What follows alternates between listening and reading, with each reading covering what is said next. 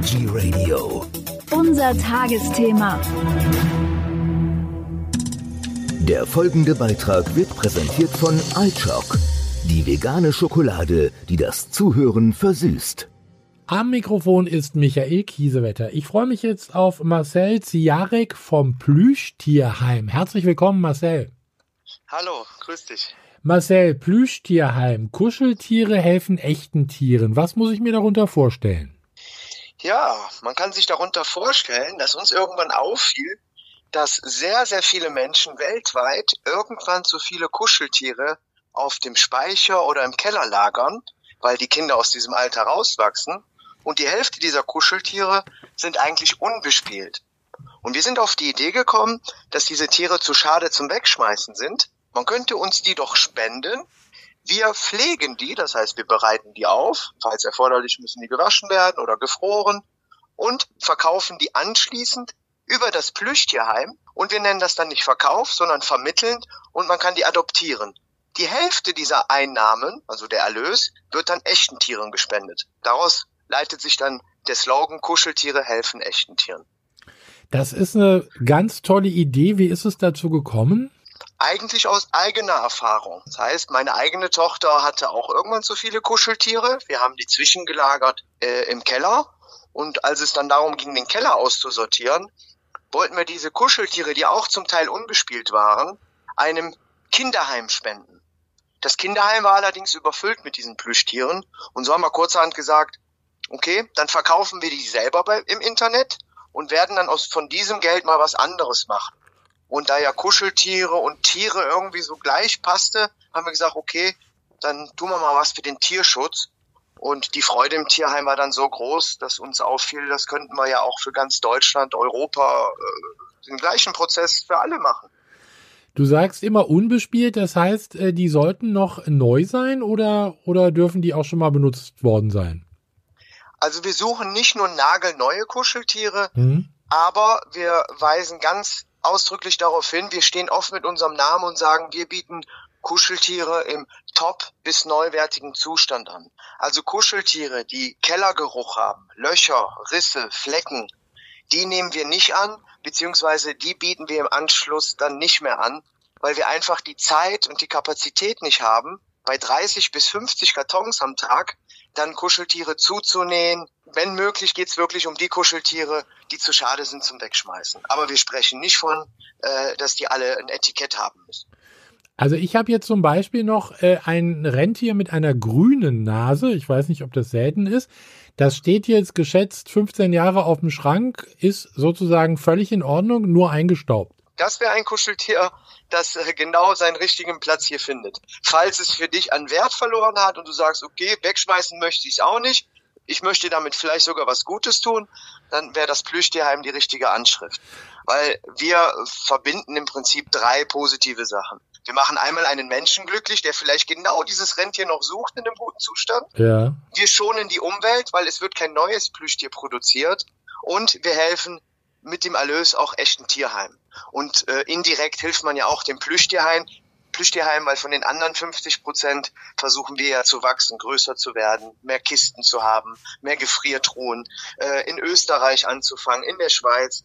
Also die anderen 50 Prozent, damit ähm, wird verstärkt äh, ähm, gearbeitet, dass wir größer werden können und noch mehr annehmen können vor allen Dingen. Also eine ganz, ganz spannende Idee. Funktioniert es dann so, dass ich jetzt, wenn ich was habe, äh, das in den Karton packe und einfach euch schicke? Ganz genau. Ganz einfach. Es ist auch auf unserer Internetseite erklärt, auf so einem mhm. Reiter, der nennt sich so funktioniert.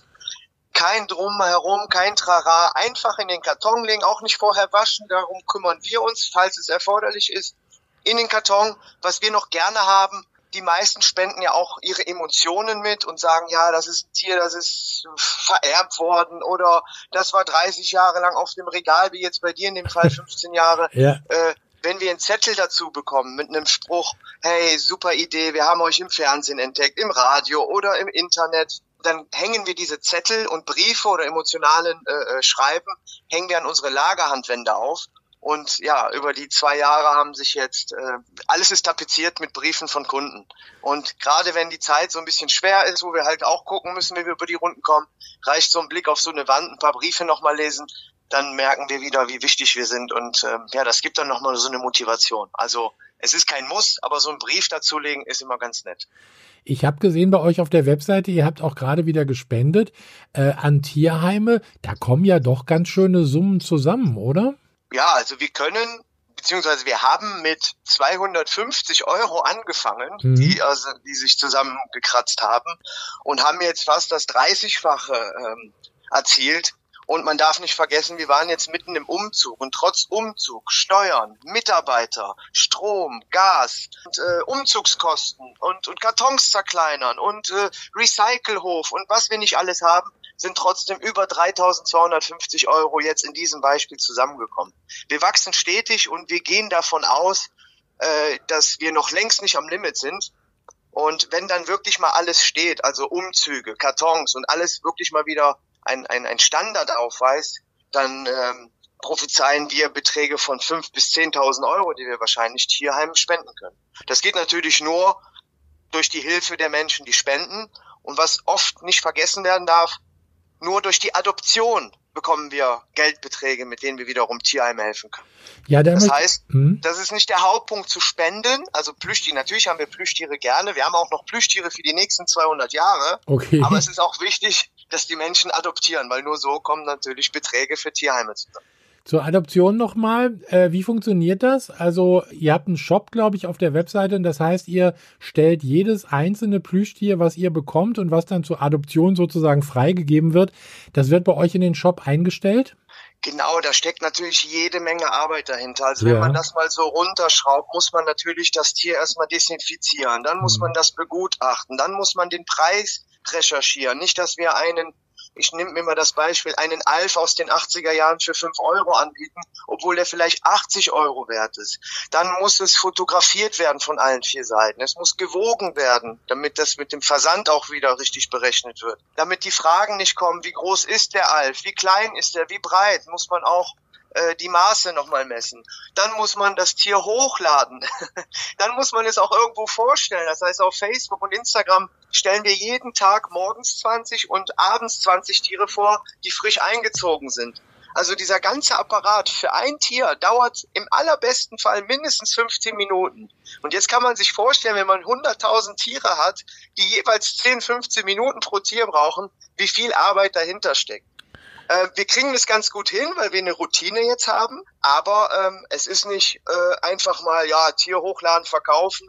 Äh, nein, da, da steckt wirklich sehr viel äh, Leidenschaft hinter. Sonst würde jeder sagen, äh, warum tut ihr euch das überhaupt an für die paar Euro? Je bekannter wir werden, umso mehr äh, bekommen wir auch gespendet, umso mehr wird auch adoptiert. Und ja, wir haben alleine in den letzten ja, in diesem Jahr über 15.000 Euro schon an Tierheime spenden können.